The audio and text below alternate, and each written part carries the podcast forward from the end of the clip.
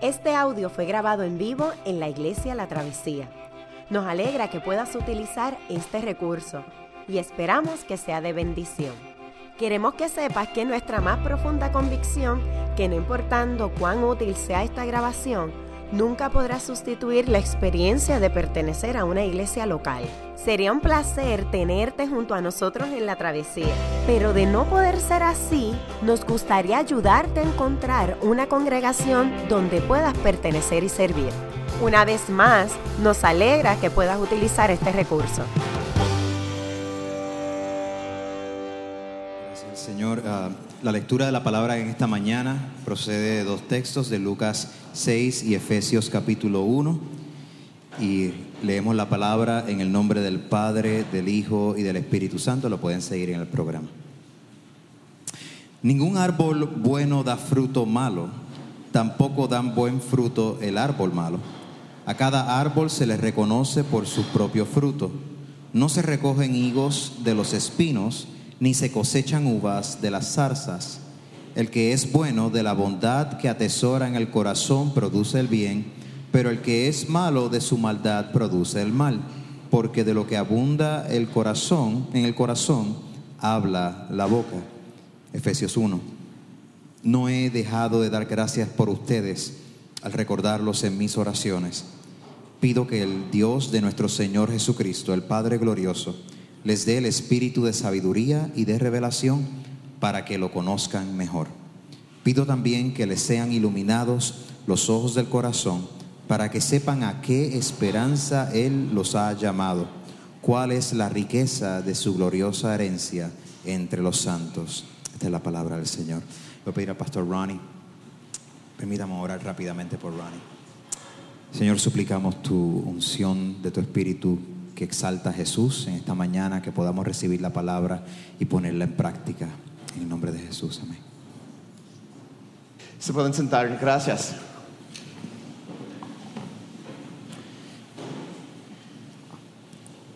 Eh, buenos días. Este, hace poco terminamos una serie de sermones sobre el libro de los Hechos y durante esa serie de mensajes aprendimos muchas cosas, pero había un punto que queríamos enfatizar. En el libro de los Hechos, la iglesia primitiva es presentada como una comunidad que está tan y tan apasionada y conmovida con la resurrección de Cristo que su pasión los transformó en una comunidad de amor que avanzaba la, misión de Dios. Todo lo que hacían lo hacían para avanzar la misión de Dios. En estas historias antiguas sobre la iglesia primitiva nos son dadas como cristianos creyentes modernos eh, y como regalo, como regalo. Esas historias son nuestras historias. Estas historias son de donde venimos y sus intenciones son formar nuestro propio entendimiento. E, es decir, se nos invita a unirnos a la iglesia primitiva, en convertirnos en una comunidad irresistible, irresistible de amor, que está completamente enfocada en la misión de Dios con Jesucristo como nuestro rey. Ahora bien, nosotros ya creemos esto. Sabemos lo que se supone que hagamos. Conocemos nuestras responsabilidades pero entre el saber que es lo correcto y hacer lo, correcto, lo que es correcto, hay una brecha. Aunque sabemos las respuestas correctas, nuestras acciones no reflejan lo que creemos. Hay una fractura entre nuestras creencias y nuestras acciones. Y esta realidad no tiene nada que ver con nuestras intenciones. La mayoría de nosotros tenemos buenas intenciones. Muchas veces vivimos en acuerdo de nuestras creencias. Algunas veces estamos completamente conectados a Jesús y vivimos vidas en acuerdo con su misión. Pero la vida es difícil, ¿no? Nuestras vidas no siempre están en orden, nuestros pasados son complicados Y a menudo nuestros deseos y anhelos más profundos están directamente opuestos a nuestras creencias. Entonces, ¿cómo nos convertimos en quienes Cristo nos llama a ser? ¿Cómo sostenemos nuestro enfoque en la misión de Cristo? Pues esto es el centro de esta nueva serie de sermones. En las próximas semanas queremos reenfocar nuestras vidas a lo que Cristo nos está llamando. Y más aún, vamos a aprender cómo mantener y sostener nuestro enfoque en Cristo y su misión. La Biblia enseña que el pueblo de Dios es sostenido por varias prácticas y disciplinas. Y esto se llama formación espiritual. Y cada mañana vamos a explorar diferentes prácticas bíblicas que la Biblia nos ha encomendado. Y como hoy es el primer sermón en esta serie, voy a comenzar por orientarnos a la naturaleza de la formación espiritual y luego voy a concluir con introducir brevemente la disciplina de la oración. Antes de seguir, este, permítame decir dos cosas como notas apartes.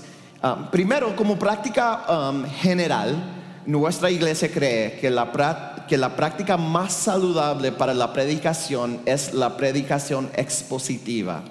La predicación expositiva es tomar una porción de la Biblia y explicar el significado del pasaje en su contexto de inmediato. Y esto permite que el mensaje de ese pasaje en particular sea el mensaje del sermón. En ocasiones muy raras, predicamos sermones basados en temas. En ese caso, escogemos un tema y luego utilizamos una variedad de versos de diferentes partes de la Biblia para montar un argumento a favor del tema. Un sermón temático puede ser edificante, pero queremos hacerlo con mucho cuidado y sin imponer nuestras agendas humanas en la palabra de Dios. Hoy espero dirigirnos con cuidado hacia eh, el, entendimiento de la Biblia sobre la formación espiritual y cómo la oración tiene que ver con eso. Y sin embargo, no puedo hacerlo utilizando solo un pasaje, así que no predicaré un sermón expositivo, pero prometo enseñar con cuidado. Segundo, como nota aparte. Puede que haya unas pocas personas aquí que no crean en Jesús. Quizás no eres cristiano, pero eh, quizás estás explorando el cristianismo. Antes de todo, gracias por venir. Esperamos que te sientas amado y, e, en nuestra comunidad. A lo mejor estás tentado a pensar que estos mensajes sobre la formación espiritual son completamente irrelevantes. Pero antes de que te deshagas de estos mensajes, déjame argumentar a favor de lo que los consideres. Es importante entender que la formación espiritual es inevitable. O sea, es una inevitabilidad humana. Es decir, estás ya siendo formado, lo quieras o no. La pregunta no es si estás siendo formado o no, sino cómo estás siendo formado. La formación que te ofrece la sociedad, te pregunto, ¿te ayuda a sentir una felicidad y esperanza profunda en este mundo difícil? ¿Cómo, define nuestra cultura lo que significa el ser humano? ¿Puede esa visión de la humanidad interpretar y explicar tus anhelos y deseos? Yo realmente creo que si escuchas con, con detenimiento, vas a encontrar la visión de la Biblia del el ser humano muy, pero muy convincente y persuasiva y llena de dignidad. Así que con eso, déjame repasar mis metas. Hoy espero lograr dos cosas. ah, orientarnos a la formación espiritual y luego introducir la práctica espiritual número uno, que es la oración. Voy a comenzar con la orientación. Juntos antes, ah, justo antes del, ah, del sermón dimos nuestra atención a dos pasajes de la Biblia. El primero, eh, eh, el segundo es Efesios 1 y en él el apóstol Pablo le estaba explicando a la iglesia en Éfeso cómo él había estado orando por ellos. Y Pablo oró para que conozcan, para que conozcan mejor a Dios. Y luego hace más explícita esa petición en el verso 18. Dice así. Pido también que les sean iluminados los ojos del corazón para que sepan a qué esperanza Él los ha llamado, cuál es la riqueza de su gloriosa herencia entre los santos. Ten en cuenta que Pablo dice algo, pero muy curioso. Él habla sobre los ojos del corazón. ¿Por qué quería decir eso? Bueno, los ojos de nuestra cara son para, ver cosas, pero los ojos del corazón son para, ver cosas espirituales. En, en este caso, el ver significa algo más profundo. Pablo dice que estos son ojos, pero son ojos del corazón, para que para, para, Pablo el conocer a Cristo no es verlo físicamente, es el conocer a Cristo es desearlo con el corazón. Desearlo con el corazón. En la Biblia, el corazón no se entiende primordialmente como el órgano que, bombea sangre. El corazón representa la raíz del deseo humano. El corazón está en el centro de todo lo importante, nuestra emoción, lealtad y amor. En la Biblia es el corazón, no el cerebro, el centro de nuestros apetitos y anhelos. Somos motivados por nuestros deseos. El corazón es lo que nos distingue del resto de la creación. Es la esencia de nuestra humanidad. Y esto es lo primero que debemos entender sobre la formación espiritual. La formación espiritual bíblica opera bajo cierta visión o explicación de lo que significa el ser humano. Somos criaturas de deseo. Y eso no es simplemente teología abstracta. Jesús mismo está operando bajo la misma visión de la humanidad en el medio de su sermón más famoso relatado en Lucas, Jesús utiliza metáforas agrarias y ordinarias para decir algo increíblemente sofisticado sobre la humanidad. Jesús simplemente dice, oye, mira, las uvas no vienen de las espinas, las uvas vienen de la vid, ¿verdad? Jesús está diciendo algo extremadamente obvio, algo de cual todos están de acuerdo. No los estaba amenazando, sino solo, tan solo haciendo una observación. Entonces es que suelta la bomba, dice. El que es bueno de la bondad que atesora en el corazón produce el bien, pero el que es malo de su maldad produce el mal. ¿Por qué? ¿Qué? ¿Por qué? De lo que abunda en el corazón habla la boca. ¿Verdad? Puedes ver como el centro de la esencia humana es el corazón. El corazón es quien motiva y anima lo que hacemos. Jesús no dice, la boca habla lo que está en el cerebro.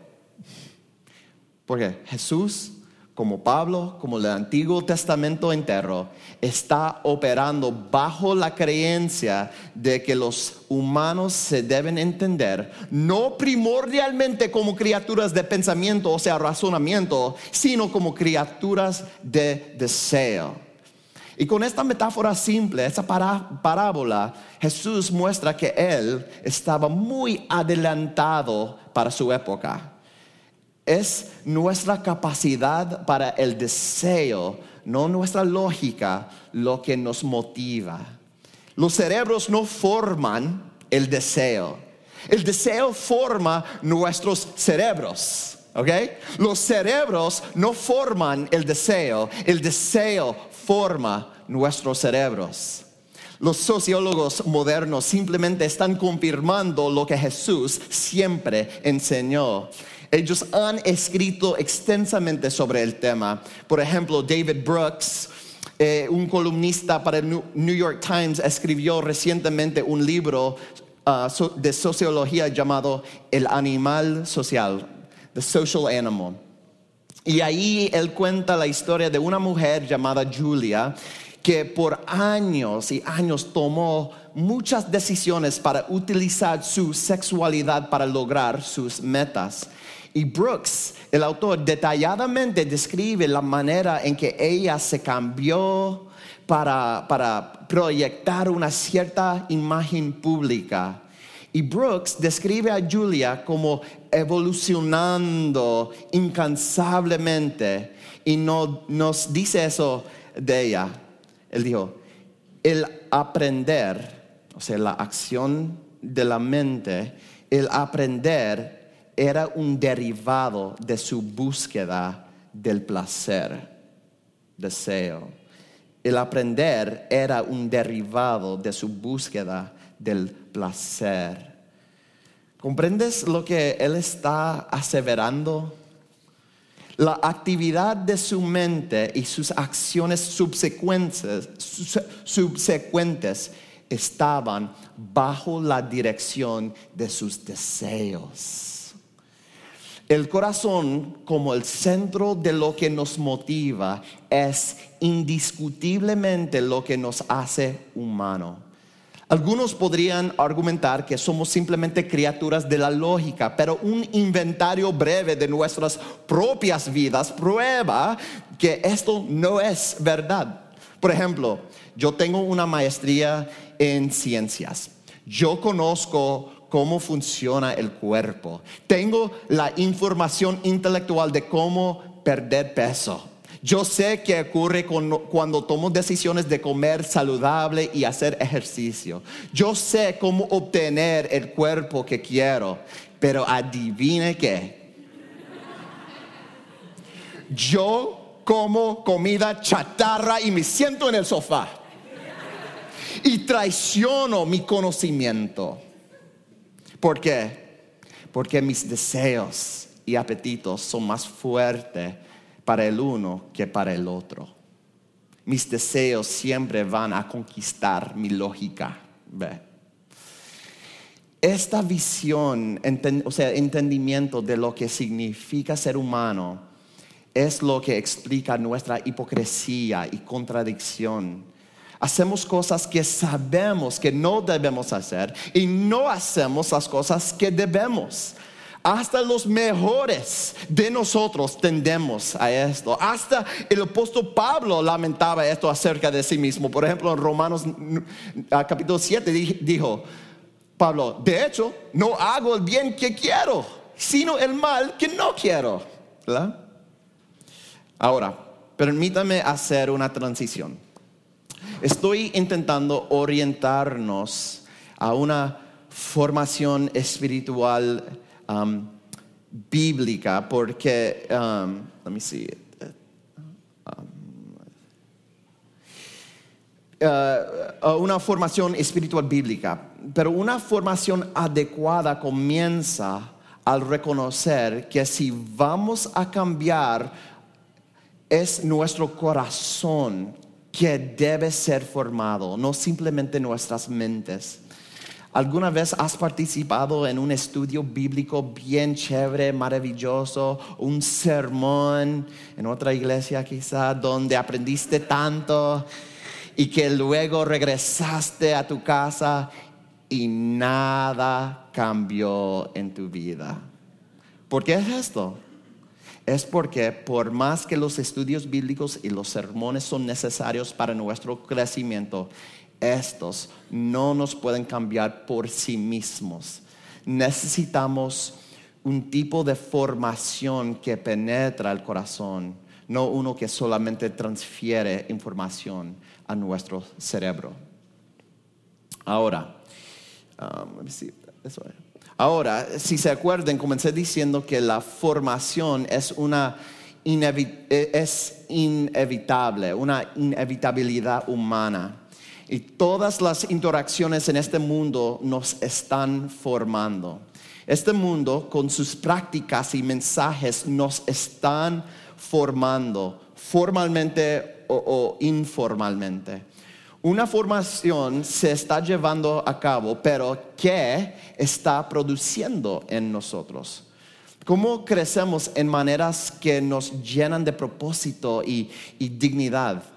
Déjame llevar nuestra atención a dos modelos de formación que seducen a la mayoría de los no cristianos y hasta muchos de los cristianos. El primer modelo de formación es un modelo eh, que voy a llamar terapéutico, el modelo terapéutico. Este modelo es motivado por psicología contemporánea positivista. La meta de este modelo es la felicidad humana. Y como la felicidad es la meta, el camino de formación se enfoca en las prácticas del propio conocimiento, o sea, autoconocimiento y el cultivar perspectiva introspectiva de sí mismo. ¿Y para qué?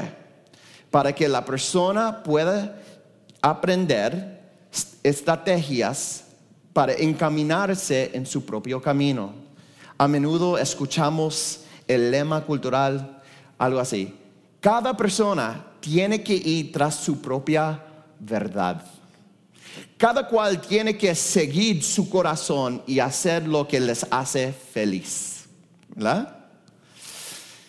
Hay muchas iglesias que han entregado el mensaje del Evangelio y lo han reemplazado con autorrealización divina. Dios es presentado como una deidad que existe para hacerte feliz. Y entonces el mensaje del Evangelio es reemplazado con cinco pasos para la autoayuda. Muchas de las iglesias más grandes en Puerto Rico enseñan esto. Y esto es fundamental para entender muchos de nuestros vecinos y familiares. El segundo modelo de formación es el modelo tecnócrata. Ese se trata de mejorar uh, tu estatus e influencia. La formación en esa perspectiva viene de cultivar tus habilidades técnicas. La meta no es felicidad, sino más bien efectividad. Ah, efectividad. Trata de adquirir habilidades que te permiten resolver tareas complejas para que tu expertise mejore tu estatus. Y por su parte, esto es motivado por la teoría moderna gerencial y es prevalente en el culto de educación. Bien, Ambos modelos son importantes. Es verdad que la introspección y el conocimiento de sí mismo es importante. También es importante que adquiramos destrezas técnicas. Pero ninguno de estos programas de formación puede explicar la perspectiva bíblica. La Biblia nos da metas diferentes y por lo tanto prácticas diferentes. Para los cristianos, la meta de la formación bíblica es el amor. La meta no es la autorrealización, la meta no es tener destrezas o habilidades técnicas, Esas son herramientas. La meta es el amor. Somos llamados a vivir una vida de amor. Ser la presencia de amor en este mundo. Y esto me lleva al aspecto final de la formación espiritual que quiero um, que entendamos hoy. Si vamos a encarnar expresiones vividas del amor, especialmente amor sacrificial tal y cual fue modelado por la iglesia primitiva en el libro de los Hechos, entonces tenemos que emplear prácticas y rituales que forman nuestros deseos a nivel más profundo posible. Recuerda que no es, no es el saber las respuestas, no es suficiente el saber las respuestas correctas. Debemos desear las cosas correctas. Nuestros deseos animan nuestras elecciones y decisiones. Jesús dijo que del corazón habla la boca. También él pudo haber dicho del corazón las manos obran. La gente en el mundo antiguo veía eso más claro que nosotros en el mundo moderno. hasta Aristóteles, en su libro más famoso sobre la ética, argumenta que para poder encarnar una virtud verdadera, no se trata simplemente de, de, saber la diferencia entre el bien y el mal.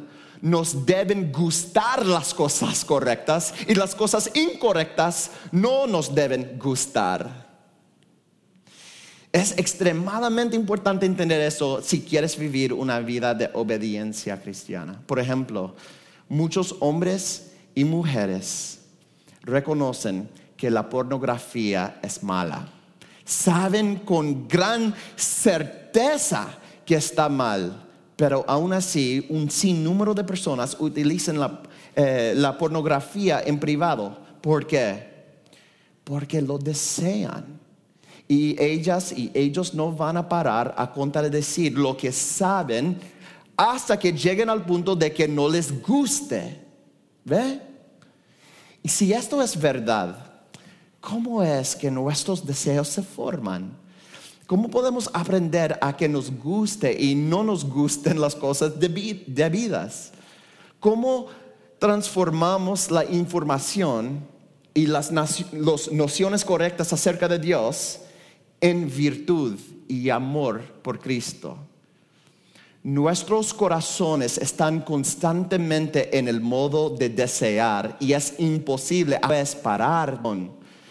Pero aquí las buenas noticias. La meta no es parar de tener deseos, la meta es desear las cosas correctas. Ese es el foco de la formación espiritual. Nuestros deseos pueden ser formados entrenados y dirigidos. Nuestros deseos pueden ser formados, entrenados y dirigidos. Explicaciones, hechos, respuestas simples no entrenan nuestros deseos. Solo los hábitos pueden hacer eso. Las emociones y los deseos son entrenados por hábitos. Y eso es en pura contradicción de nuestras intuiciones. Nosotros entendemos que nuestros deseos producen decisiones y hábitos y elecciones.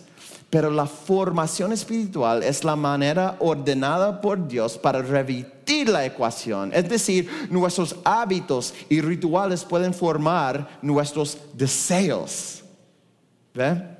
Ahora bien, la Biblia prescribe, muchas disciplinas, hábitos y rituales que tienen la intención de inculcar y provocar amor por Cristo. Y estaremos examinando uno diferente cada semana, pero quisiera utilizar el resto de este sermón para explorar el poder formativo de la oración. ¿Cómo estamos? Bueno, um, Realmente es ah, poco lo que puedo decirle hoy acerca de la oración que ya ustedes no han escuchado. No, no voy a ofrecer una reflexión teológica sobre la oración. Ya hemos hecho esto en sermones anteriores y nos alegraría al proveerles más recursos si quieren. Más aún, yo creo que la mejor manera de aprender sobre la oración es orando. Thank you, Jules. Es orando. Queremos ayudarte a hacer esto. Esta es mi meta. Queremos que la práctica de la oración produzca un amor apasionado por Cristo. Usualmente cuando se habla de la oración en los sermones, un silencio y una culpa incomodante sobrecoge el salón. Todos decimos, no oro como se supone. ¿Y sabes por qué decimos eso? es porque no oramos como se supone. Pero antes de agarrar los látigos y azotarnos y golpear nuestros pechos mientras gritamos, mea culpa, mea culpa, déjame decir que la culpa y la vergüenza son motivadores terribles para, para obtener un cambio que dure. Yo quiero desesperadamente que ores, porque sé que si lo haces regularmente, tu corazón va a explotar con amor y gozo. Pero hay varios obstáculos para orar fielmente y voy a enumerar tres de esos obstáculos. Una razón por la cual las personas no oran es porque se siente poco práctico o impráctico.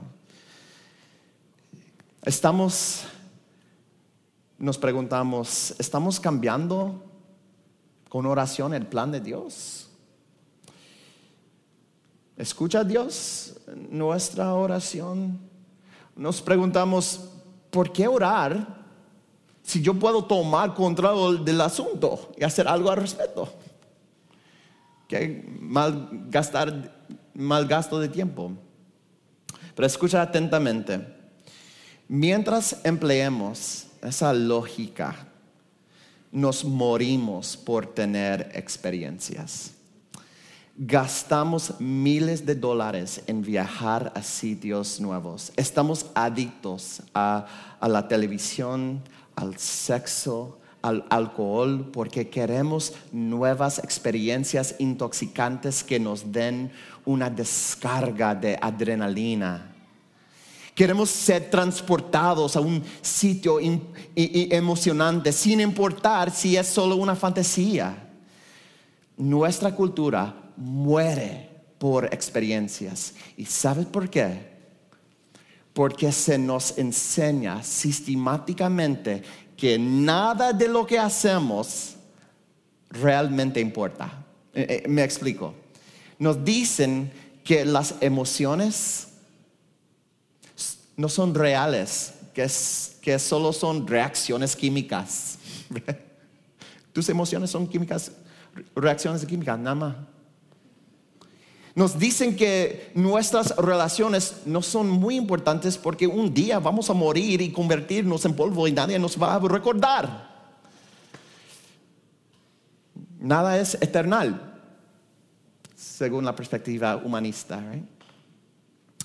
Así que por un lado creemos en esa narrativa cultural y, somos más persuadidos por explicaciones científicas ingenuas que nieguen mitad de lo que somos, la parte espiritual, pero por el otro lado nos encontramos en un estado de angustia existencial y entonces necesitamos experiencias cuasi espirituales para suplementar nuestra visión fría y desinteresada del universo.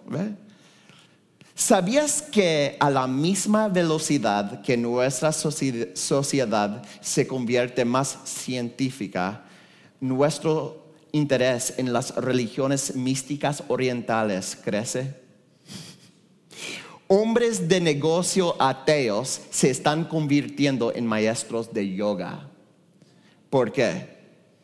Porque nos morimos por una experiencia y estas sustituyen la oración. Oye, cuando oras, Cristo te ofrece una experiencia explosiva y satisfactoria de sí mismo. Tu alma puede ser satisfecha. Tú fuiste creado para tener una comunión profunda con un Dios infinito y a su vez personal. Déjame darte otro obstáculo a la oración. ingenuamente crees que la oración debe ser fácil y pues te avergüenza el admitir que la oración muchas veces puede ser confusa y difícil. Entonces, nunca buscas ayudas. En el Mateo capítulo 6 yo encontré uno de los versículos más llena de esperanza en toda la Biblia. ¿Sabe lo que dice? Ustedes, hablando a Jesús, ustedes deben orar así. Padre nuestro que estás en el cielo, santificado sea tu nombre. Ustedes deben orar así. Este es el versículo antes, ¿verdad? Del, cuando Jesús enseña el, Padre nuestro. Y Jesús presupone que sus discípulos no saben orar.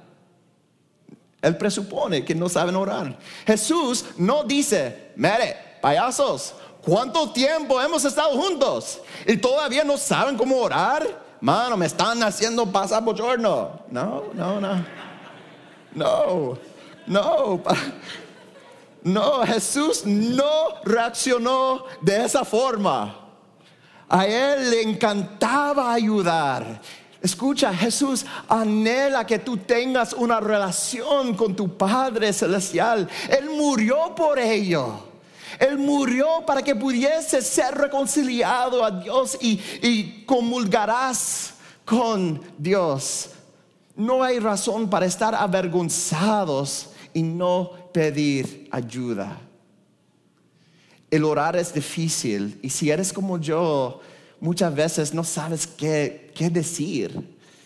Aquí les doy unas maneras prácticas para startear tu vida de oración rápidamente. Primero, empieza cogiendo la Biblia en el libro de Juan o una de las cartas de Pablo.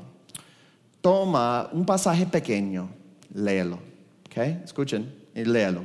Cuando lo leas, cuando lo leas, hazle al texto estas preguntas. ¿Qué me enseña este pasaje acerca de Dios? ¿Qué me enseña este acerca de mí mismo? ¿Qué ejemplo ofrece para yo seguir o evitar? ¿Y hay alguna promesa para mí? O sea, ¿qué me enseña este pasaje acerca de Dios? ¿Acerca de mí? ¿Qué ejemplo ofrece para seguir o evitar? Y hay una promesa que se encuentra allí. Y cuando contestes estas preguntas, Considera si alguna de esas respuestas te resuena en tu espíritu. Y si es así, empieza a orar así. Señor, cuán diferente sería mi vida si esta verdad fuera explosiva en mi alma. Señor, cuán diferente sería mi vida si esta verdad fuera explosiva en mi alma. Ora esta oración y mantente en silencio medita. La oración es la clave. Mira, una abeja puede recolectar polen de la misma forma que nosotros recolectamos verdades de la Biblia. Pero si el polen no se ingiere, no hay miel. El orar, el orar es digerir la verdad de Dios en nuestros huesos hasta que no oremos y digiramos la, palabra en oración, no va a haber un deseo dulce, un cambio dulce. La oración es la práctica que con tiempo y disciplina va a transformar tus deseos en una pasión profunda por Cristo. Y hay un ritmo que aparece en la escritura. ¿Sabes lo que es? Oración intencional cada noche cada mañana. Oración intencional, quizás de rodillas, cada noche, cada mañana. Los salmos 4 y 5 establecen este ritmo. Ah, por la noche, mira lo que dice Salmo 4. El salmista dijo, en paz me acuesto y me duermo, porque solo tú, Señor, me haces vivir confiado. En el Salmo 4 el autor se está acostando a dormir, ¿ve? Él acuesta su cuerpo para descansar, pero también está acostando su alma para descansar. ¿Sabe cómo? El salmista busca descanso al ofrecerle a Dios sus ansiedades. Él está confiando a Dios sus ansiedades. ¿Por qué? Porque él cree que Dios seguirá obrando mientras él duerme. Entonces, en el Salmo 5, él está orando, buscando energía para tratar con el mundo antes de comenzar su día por la, por la mañana. Dice Salmo 5, atiende Señor a mis palabras, toma en cuenta mis gemidos, escucha mis súplicas, Rey mío y Dios mío, porque a ti elevo mi plegaria. Por la mañana, Señor, escuchas mi clamor. Por la mañana te presento mis ruegos y quedo a la espera de tu respuesta. El salmista se levanta de su sueño con la expectativa que, que Dios va a hacer cosas grandes. El orar cada noche, cada mañana, es una disciplina que nutre nuestro deseo para que nuestras almas se opcionen con la presencia de Dios. ¿Ve? Oye, nuestro anhelo más profundo para ti y para tus hijos es que tengas un deseo profundo y apasionado por Dios. Mira, nuestra juventud abandona la iglesia en números alarmantes cuando van a la universidad porque no saben la diferencia entre el mundo y la iglesia. Los ven iguales, la iglesia, la cultura, nuestros hogares, todo se ve iguales.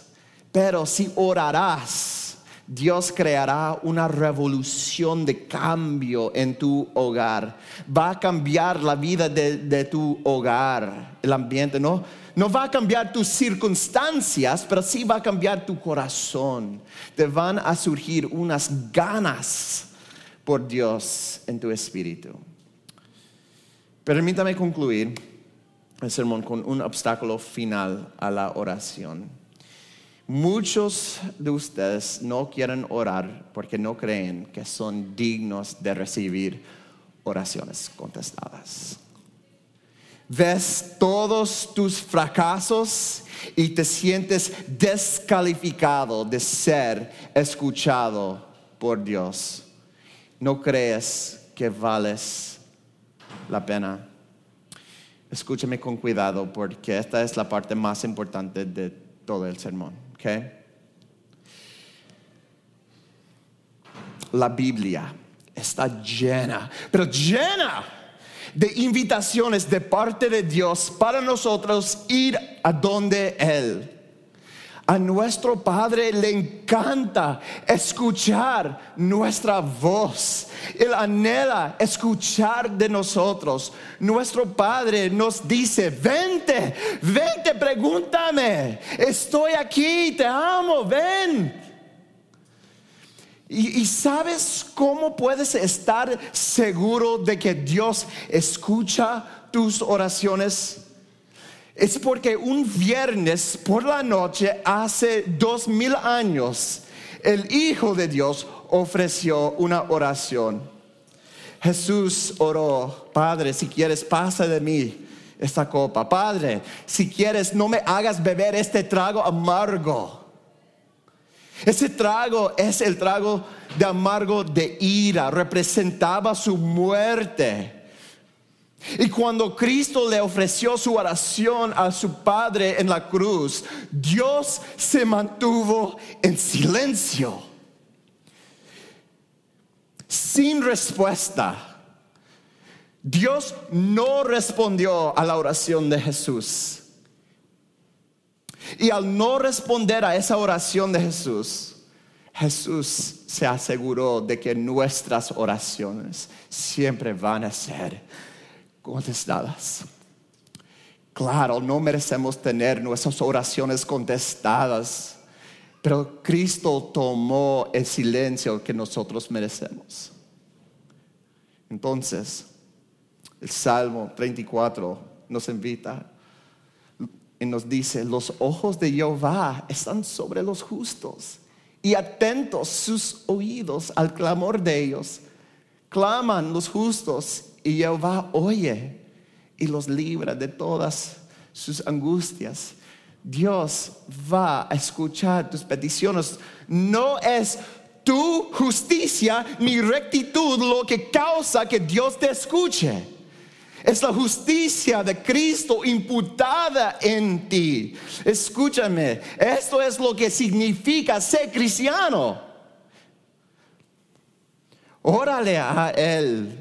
Ahora, cada noche, cada mañana, ora, no te rindas, ora y luego ora un poco más, ora en grupo, ora eh, solo, ora día tras día, año tras año. Ora, Dios anhela escuchar de ti. Ora hasta que tus deseos son exclusivos para Cristo. Amén y amén. Qué bueno que pudiste escuchar esta grabación. ¿Qué tal si la compartes con otros? Recuerda que hay muchos más recursos en nuestra página latravesía.org, donde también puedes realizar un donativo. Dios te bendiga.